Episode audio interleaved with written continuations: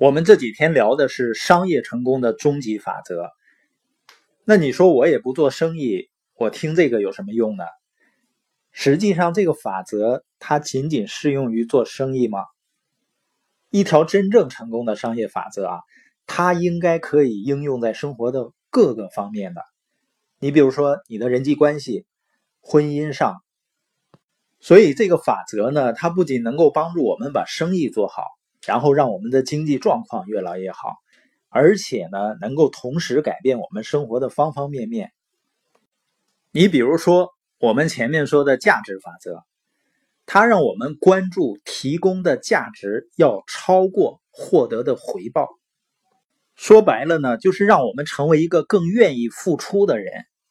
那我们周围是不是有付出型的，也有索取型的人？那你觉得哪一类型的人，他的人际关系会更好呢？你要是做生意的话，你会选择和谁合作呢？那有一些人呢，他付出一些就会斤斤计较，而且呢，总是感到心里不平衡。那他的重点就是在回报上，而一个只是着急着快点拿到结果。而不是提供价值的人呢？他能够传递给别人什么感觉呢？一般情况下，这种人都会比较急，就不会耐心的去成长自己，不愿意持续的去付出，那怎么可能获得成功呢？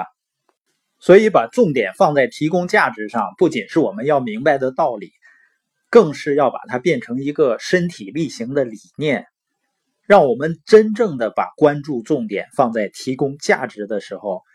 你的人际关系就会发生潜移默化的改变。很多人总说做生意啊，这也难做，那也难做。实际上，生意有什么难做的呢？生意难的原因还不是因为没有人愿意跟你一块玩吗？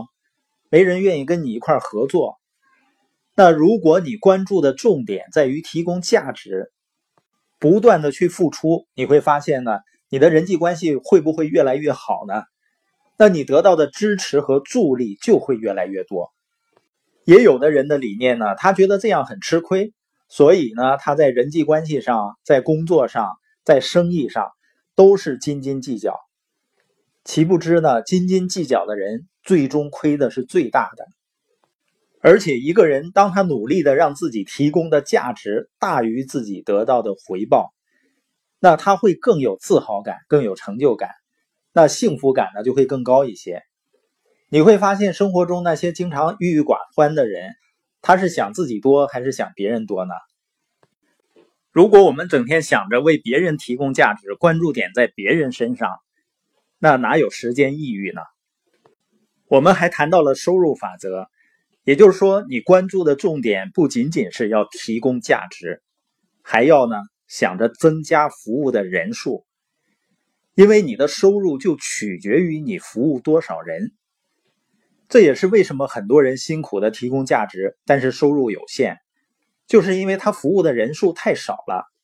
看就很简单了，如果你想获得更大的成功，赚更多的钱，那就寻找一种能服务更多人的方式，就这么简单。而有的人呢，他就靠自己，那肯定是很难受了。你自己再努力，你能服务多少人呢？所以，通过一个公司或者一个企业，你去雇佣更多的员工，给他们提供工作机会，或者是建立一个团队，团队呢能够不断的增长。通过这种方式，你都能够服务更多的人。像有的人呢，他总说我不喜欢和别人打交道，我只喜欢自己做事情。而你自己做事情呢，你服务的人有限。得到的结果肯定也是有限的，所以我们说呢，你关注什么，你就会得到什么。我们还谈了影响力法则，一个人的影响力形成呢，就是事事以他人的利益为优先。这样做实际上是很难的，因为这违背人性嘛。但影响力就是这样形成的。我们今天播音的重点呢，复习了终极成功的前三大法则。价值法则、收入法则和影响力法则，也就是说，事事以他人的利益为优先来建立影响力，想方设法为更多的人去提供更大的价值，那你的成功呢就是必然的了。